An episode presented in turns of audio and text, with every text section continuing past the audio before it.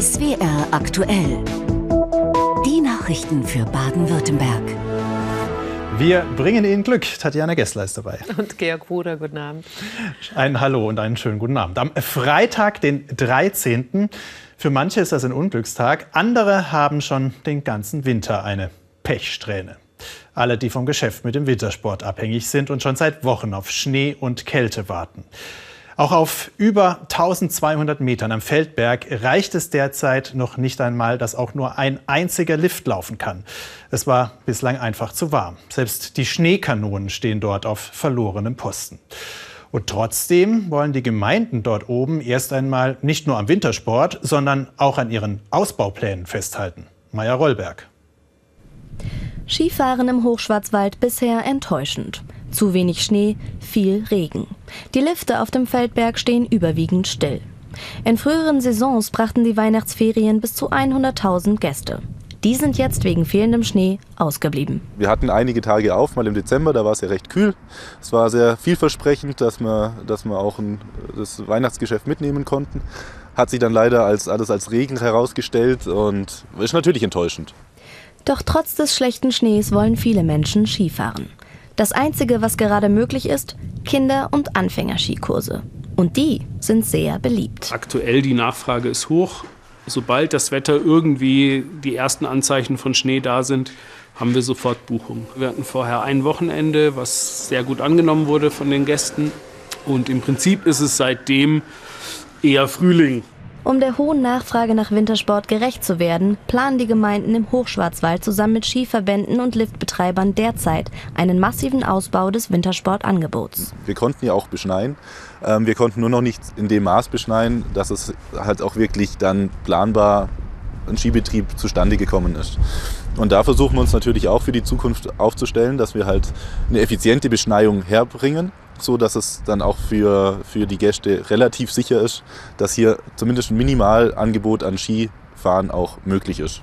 Die Zukunftspläne, neue Lifte, Asphaltieren von Loipen und mehr Einsatz von Schneekanonen für permanente Beschneiung. Das sehen Umweltschutzverbände kritisch. Die Ausbaupläne halten wir für völlig überzogen. Wir sehen hier hinter uns zum Beispiel den ähm, Wasserspeicher für die Skikanonen. Der soll mehr als verzwanzigfacht werden. Es bedeutet, man muss Wasser von woanders her bringen. Ein starker Eingriff in die Naturschutzgebiete am Feldberg. Vor allem, da Schneefall in der Zukunft wohl immer seltener werden wird. Deshalb machen andere Touristikbetriebe sich eher unabhängig vom Wintersport.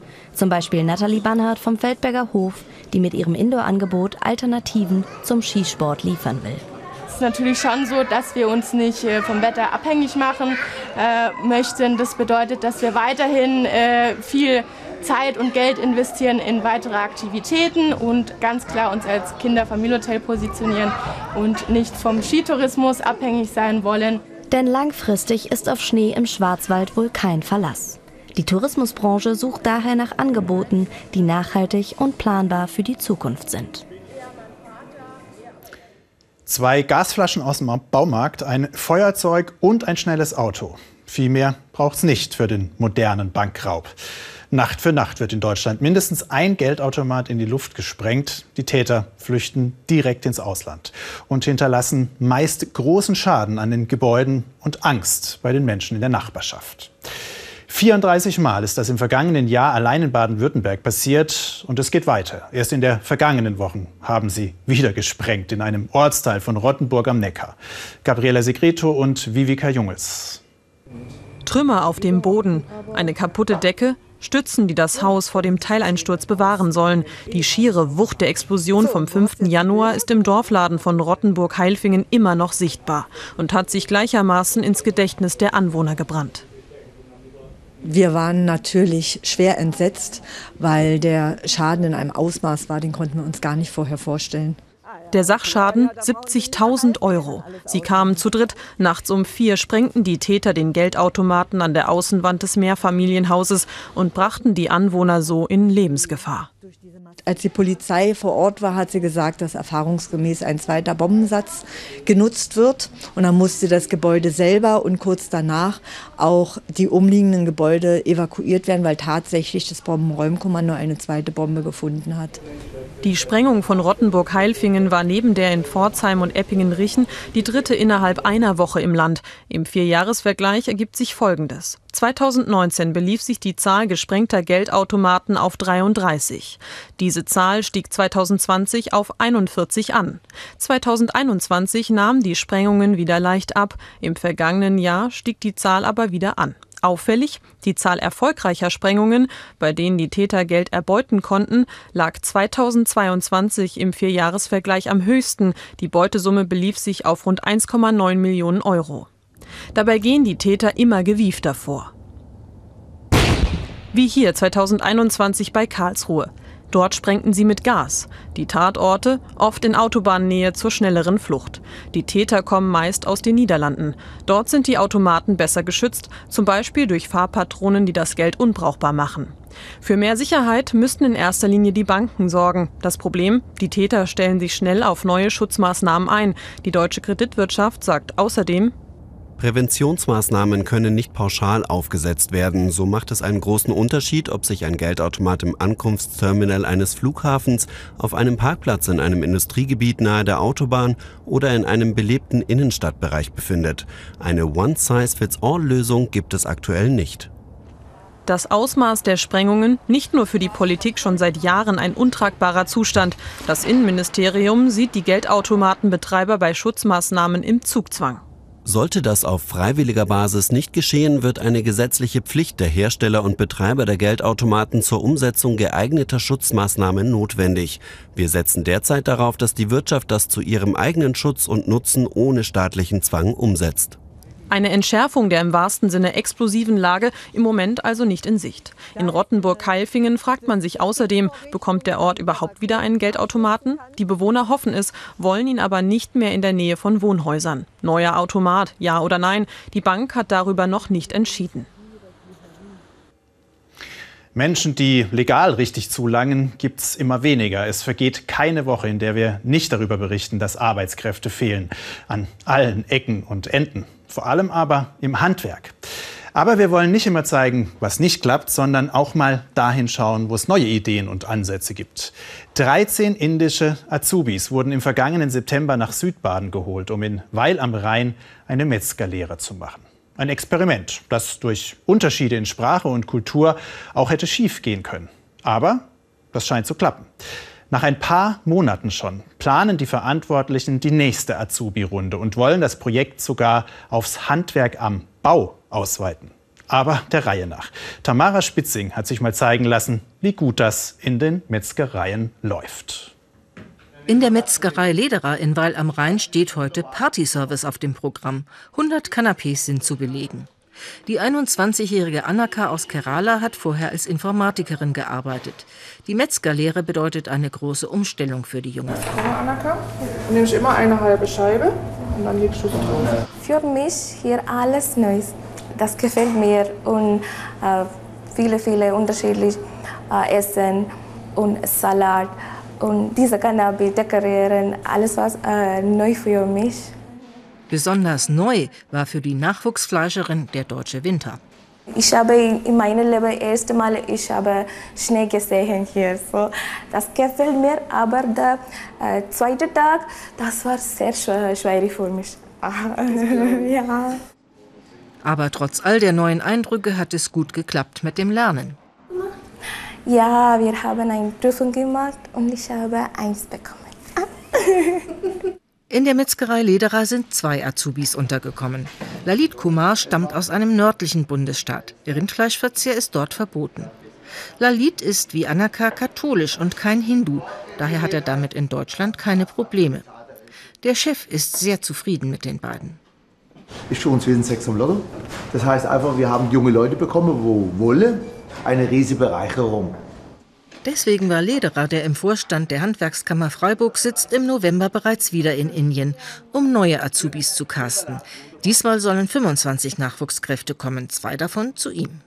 Was kommt auf uns in der nächsten Generation zu? Wir haben das Casting schon abgeschlossen für 23. Die jungen Leute, wo wir 23 bekommen, sind jetzt bereits in der Schule und lernen Deutsch. Dieses Casting läuft in Zusammenarbeit der Handwerkskammer mit einer indischen Agentur. Da sich das Pilotprojekt bereits so gut entwickelt, hat die Kammer es jetzt auf weitere Berufsgruppen ausgeweitet. Wir haben jetzt das Baugewerk motivieren können, junge Menschen zu nehmen. Wir haben jetzt äh, insgesamt 13 äh, junge Männer, die ins Baugewerk hier gehen, in vier Betriebe. Und äh, das macht uns Hoffnung, dass noch mehr Menschen kommen und noch mehr Betriebe sich bereit erklären, äh, die Ende auszubilden bei uns. Hallo, guten Tag. Hallo, guten Morgen. Wie wichtig das Projekt ist, zeigt die Statistik. Ein Viertel der Ausbildungsstellen bei Metzgern blieben im letzten Jahr im Land unbesetzt. Und auch hier sind zurzeit Ideen gefragt beim Energiesparen. Und da gibt es ganz unterschiedliche Herangehensweisen. Die einen versuchen es mit technischen Mitteln, zum Beispiel rausschrauben und umrüsten auf LED. Andere machen öfter mal das Licht aus und fahren die Heizung runter. Studierende in Heidelberger Wohnheimen haben daraus einen Wettbewerb gemacht, um sich gegenseitig zum Energiesparen zu motivieren. Vielleicht erinnern Sie sich, unsere Kollegin Susanne Bessler begleitet Sie schon ein paar Wochen durch diese Wohnheim-Challenge und war jetzt wieder dort, wo viele gerade zurückkommen aus der Weihnachtspause, die sie bei ihren Familien verbracht haben. Aber nicht alle, denn im Wohnheim gibt es auch Studierende aus der Ukraine. Hallo? Hallo, zaraz jest Bóg. Sie hört nicht. Wir versuchen äh, äh, jetzt äh, etwas machen. Hallo. Die Verbindung ist schwierig heute. Die Brüder Artem, Juri und Vlad Kirienko wollen ihre Tante Julia zu Hause im ukrainischen Tscherniew per Videocall erreichen. Doch zunächst können nur sie die Tante hören. Bei ihr kommt nichts an. Letzte Woche war ähm warmer in der Ukraine, aber jetzt äh, heute in unserer Stadt ist minus 14, äh, 14 ja, minus 14 Grad und äh, Stromverbrauch ist äh, größer war äh, und äh, deshalb Funk ja. nicht gut. Also von mir habe ich Fragolas Schwester bekommen. Sie hat das quasi mir als Wärmflaschen. Gleich drei Wärmflaschen hat Rio von ihrer Familie geschenkt bekommen. Denn obwohl es in Heidelberg keine Stromausfälle wie in der Ukraine gibt, ist die WG der Studentin und ihrer Freundin Ella trotzdem kalt.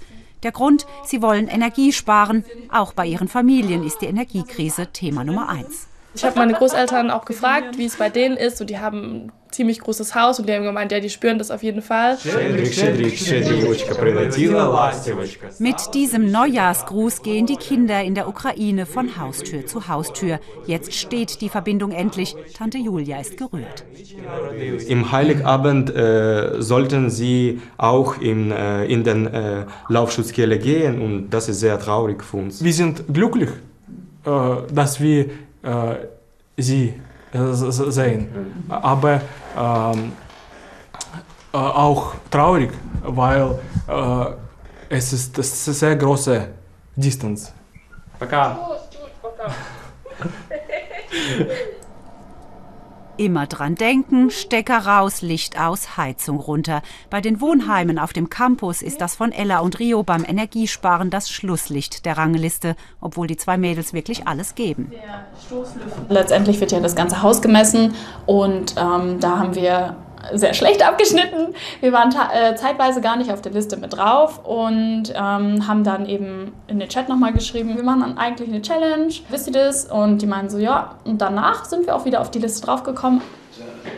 Einmal pro Woche werden die Zählerstände in den Wohnheimen kontrolliert. Doch heute kommt Christian Willenbacher vom Studierendenwerk aus einem anderen Grund zu den Brüdern Kirienko. Nachträgliche Neujahrsgrüße vom Studierendenwerk für die ukrainischen Flüchtlinge, weil die Familie so weit weg ist. Wenn wir mit äh, anderen Leuten äh, Zeit äh, verbringen, können wir fühlen sich wie zu Hause. Kein Ersatz für die Familie, aber immer noch besser, als allein am WG-Tisch zu sitzen. Mensch, ärgere dich nicht. Ist ein beliebtes Familienspiel, gibt es aber manchmal auch in der Politik. Mit Glück hat der, Spiel, der Spielerfolg da allerdings meist wenig zu tun. Die richtige Strategie ist gefragt. Und deshalb ziehen sich die Fraktionen im baden-württembergischen Landtag immer zu Jahresbeginn zu ihren Klausurtagungen zurück. Gestern haben wir über die Oppositionsparteien berichtet. Heute geht es um die in der Regierung, Grüne und CDU, die in diesem Jahr in ganz verschiedenen Ecken getagt haben. Die einen in Brüssel, die anderen in Berlin. Ruben Moratz bringt die beiden spielerisch zusammen über das, was bei beiden mit ganz oben auf dem Aufgabenzettel steht. Die Schulen und was sich dort ändern muss.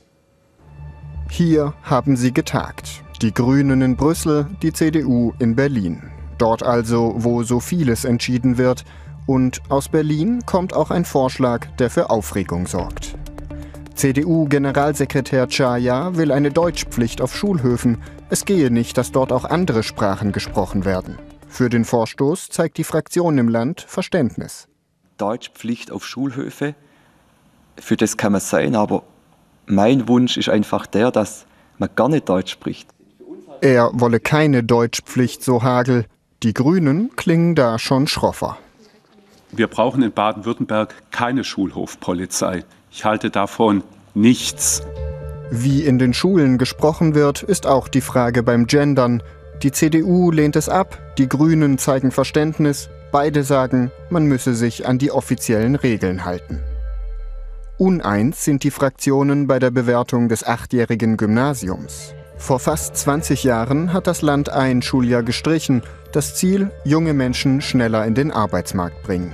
Die CDU sagt heute, das habe nichts gebracht. Der Blick in die Realität und auch in die Lebenswirklichkeit von jungen Menschen, von 18, 19, 20-Jährigen in unserem Land zeigt, dieser Effekt blieb aus. Von daher ist es gut, dass man sich das anschaut. An G8 hält er trotzdem fest, um dem Koalitionsvertrag und den Grünen treu zu bleiben. Die sagen, für G9 bräuchte man rund 1400 neue Deputate. Lehrerinnen und Lehrer, die wir heute nicht haben, die wir auch in den nächsten Jahren nicht haben werden. Doch die Debatte nimmt Fahrt auf. Eltern und Lehrkräftevertreter wollen zurück zu G9. Und so sind die Fraktionen aus Berlin und Brüssel schnell wieder bei den Problemen vor Ort angekommen. Und da gibt es ein Thema, bei dem sich die grün-schwarze Regierung nach einem neuen Gutachten nicht einig ist, bei der Frage, wem die Stromnetze im Land gehören sollen. Tatjana.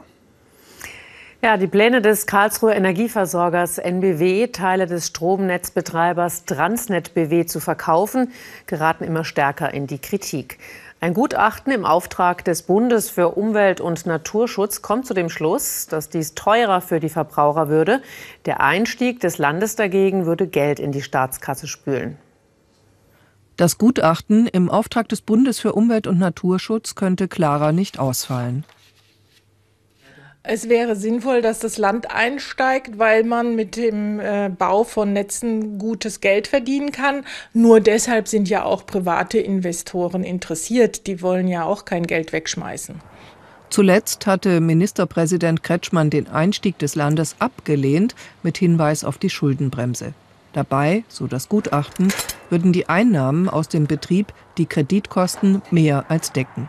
Und folgert, die Sichtweisen des baden-württembergischen Ministerpräsidenten und seines Finanzministers bezüglich der geplanten Teilprivatisierung von Transnet BW sind weder aus rechtlicher noch aus ökonomischer Sicht nachvollziehbar.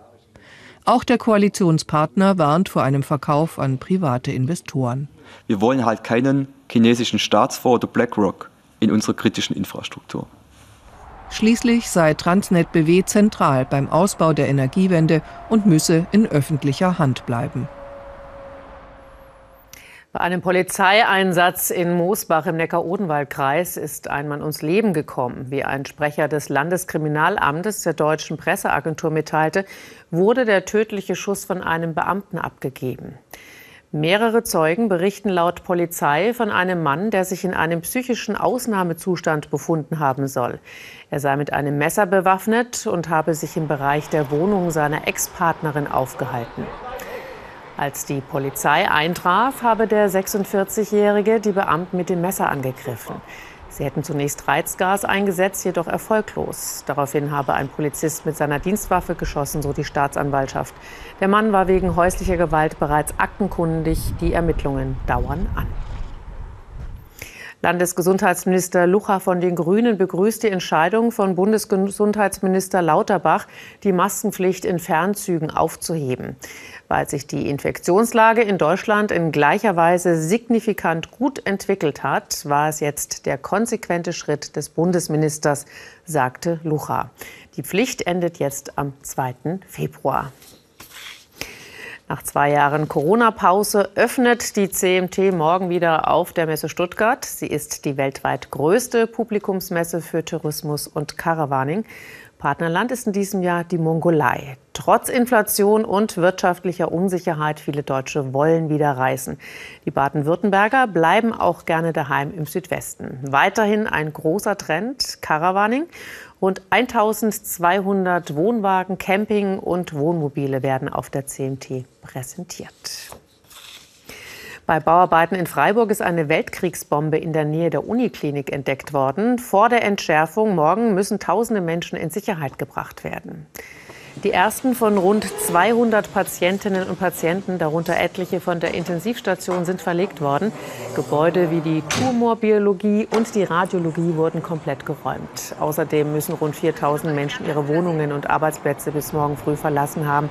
Erst wenn sich niemand mehr im Umkreis von einem halben Kilometer um den Fundort aufhält, können Spezialisten des Kampfmittelbeseitigungsdienstes die Weltkriegsbombe morgen entschärfen. Ausführlich. Heute schauen wir noch mal an den Bodensee. Die badische Flagge auf Halbmast auf Schloss Salem, wo Max Markgraf von Baden bis zu seinem Tod gewohnt hat. Er ist kurz vor dem Jahreswechsel gestorben. Bodenständig sei der 89-jährige Chef des Hauses Baden gewesen und mit den Menschen im Ort verbunden. Das hörte man gestern bei einem Gottesdienst für Freunde und Weggefährten. Heute gab es eine große Trauerfeier mit Gästen aus der Politik, der Ministerpräsident war dabei und dem Hochadel aus ganz Europa. Der Cousin des Verstorbenen, der neue britische König Charles III., war wie erwartet nicht dabei, aber andere waren gekommen, um Max Markgraf von Baden die letzte Ehre zu erweisen. Martin Hattenberger und Verena Katschka. Sie waren die wohl bekanntesten heute in Salem. Der belgische König Philippe zusammen mit Fürst Albert von Monaco auf dem Weg zur Trauerfeier ins Münster. Auch Prinzessin Caroline von Monaco hier mit ihrem Sohn Pierre Casiraghi wollte dem entfernt Verwandten Max Markgraf von Baden die letzte Ehre erweisen. Bei so viel Adel haben die Kameras einen Ministerpräsidenten Kretschmann fast verpasst bei dessen Ankunft. Der Zugang zum Münster blieb allen, die nicht auf der Gästeliste standen, verwehrt. Zaungäste waren trotzdem aufs Schlossgelände gekommen. Einfach gucken, wie die Prominenz hier sich äh, zum sehr was los ist. Ich finde das eine unwahrscheinliche Ehrerbietung gegenüber dem Markgrafen hier und äh, es berührt mich irgendwie, diese ganze äh, Historie hier. Schloss Salem, Sitz des Hauses Baden. Hier war Max Markgraf von Baden zeitlebens daheim. Schon als junger Mann leitete er das Haus. Diese Aufnahmen zeigen ihn als 32-Jährigen. Royaler Glanz kam vor allem durch die Verwandtschaft. In den 1950ern war sogar die englische Königin Elisabeth zu Gast. Deren Mann Philipp nämlich war der Onkel von Max Markgraf von Baden. 1500. Turbulente Zeiten dann in den 1990ern. Versteigerungen von Besitztümern. Das Haus Baden war hoch verschuldet. Die Familie verkauft Schloss Salem an das Land Baden-Württemberg. Erbprinz Bernhard übernimmt die Geschäfte und der Markgraf widmet sich Herzensdingen wie dem Reisen per Postkutsche. Max Markgraf von Baden hatte Kontakt zum Volk, war in vielen Vereinen. Das Rote Kreuz lag ihm besonders am Herzen. Trachtengruppen bildeten heute den Rahmen für die Trauerfeier. Vielen, so hört man, wird der Markgraf fehlen. Die Familie des Verstorbenen, Witwe Valerie und Sohn Bernhard mit Ehefrau Stefanie. Nach der Trauerfeier im Münster fand die Beisetzung von Max Markgraf von Baden im engsten Kreis statt. Ein Hitchcock-Thriller als Oper Echte Fans des Kultregisseurs müssen damit vielleicht noch ein bisschen warm werden. Am Freiburger Theater hofft der Intendant damit nach der Pandemie wieder mehr Menschen für einen Opernabend zu begeistern. 1964 kam Hitchcocks Marnie in die Kinos. Morgen Abend ist Premiere der deutschen Opernfassung in Freiburg. Und wenn es Ihnen so geht wie mir und Sie nicht oder nicht mehr so genau wissen, um was es da geht, Sandra Helmecke war für uns bei der Hauptprobe dabei. Marnie, die geheimnisvolle Schöne, wird immer wieder zur Diebin. Kein Tresor in England ist vor ihr sicher. Nach jedem Raub schlüpft sie in eine neue Identität.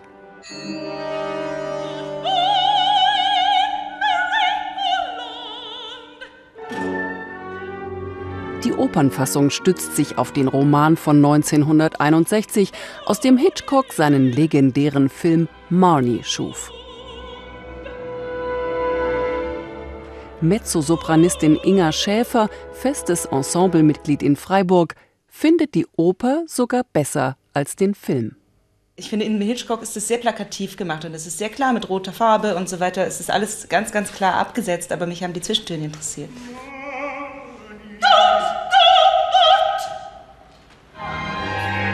Warum kann Marnie keine Zärtlichkeit zulassen? Wird Mark ihr Geheimnis ergründen? Die Oper guckt noch tiefer in Marnies Seele als Hitchcocks Film. Das ist ja ein toller Film und das macht ja Riesenfreude, sich den anzugucken. Und trotzdem erfindet man dann, die Bühne ist eben doch was völlig anderes als ein Film. Wir müssen da unsere eigene Sprache immer entwickeln.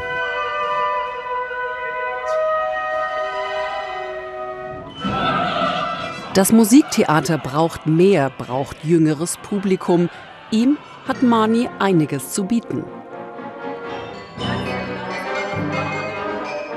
Sex and Crime, ein dunkles Familiengeheimnis, eine geldgierige, kaltherzige Mutter, die an allem schuld ist und Psychoanalyse. Ob Marks Liebe Marnie heilen kann, wird hier nicht verraten.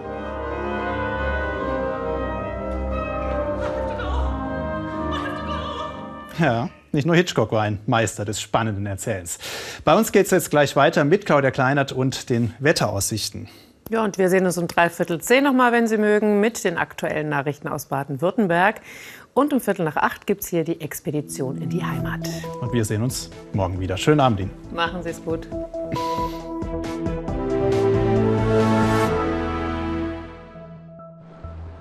Das Wetter wird Ihnen präsentiert von Lotto Baden-Württemberg. Hallo und guten Abend zum Wetter für Baden-Württemberg. Es ist im Moment noch ganz schön warm bei uns. Und es war ganz schön windig heute auf dem Feldberg im Schwarzwald. 104 Kilometer pro Stunde Windböen, also orkanartige Böen. Auch Waldbronn bekam Böen mit der Stärke 83 Kilometer pro Stunde. Die Temperaturen dazu aber ausgesprochen mild. Breisach am Rhein, da waren es heute 12,5 Grad, in Heilbronn 12,1 Grad. Und der Januar war bisher an sich sehr warm. Wir sind ja auch sehr warm in diesem Monat gestartet mit Temperaturen über 15 Grad. Dann ging es ein bisschen runter, aber unter die 10 Grad ging es bisher noch nicht großartig. Hier Beispiel Stuttgart. Damit hat der Januar bisher eine Durchschnittstemperatur, Höchsttemperatur von 11,2 Grad. Wenn Ihnen das eigentlich im Moment eher wie April vorkommt, dann täuscht dieser Eindruck nicht, denn wir haben uns mal den April im vergangenen Jahr angeschaut und Sie sehen, der hat deutlich niedrigere Temperaturen zu Beginn des Monats gehabt. Dann ging es etwas über das, was wir im Moment haben, aber die Durchschnittstemperatur auch dafür die ersten 13 Tage lag bei 11,3 Grad, also ähnlich wie jetzt die erste Hälfte des Januar. In der Nacht geht es dann meist trocken weiter.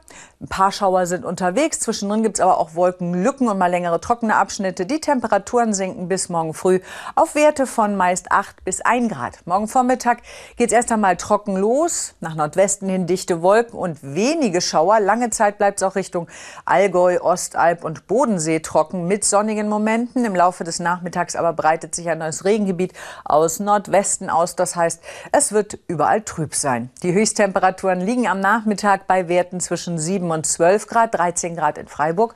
Und der Wind dazu ist weiterhin spürbar, kommt aus südlichen Richtungen. Die nächsten Tage wird es dann in den höheren Lagen Schnee geben. Sonntag ab 500, 600 Metern, Montag einzelne Schauer. Und die haben dann sogar ab 400, 500 Meter Schnee dabei.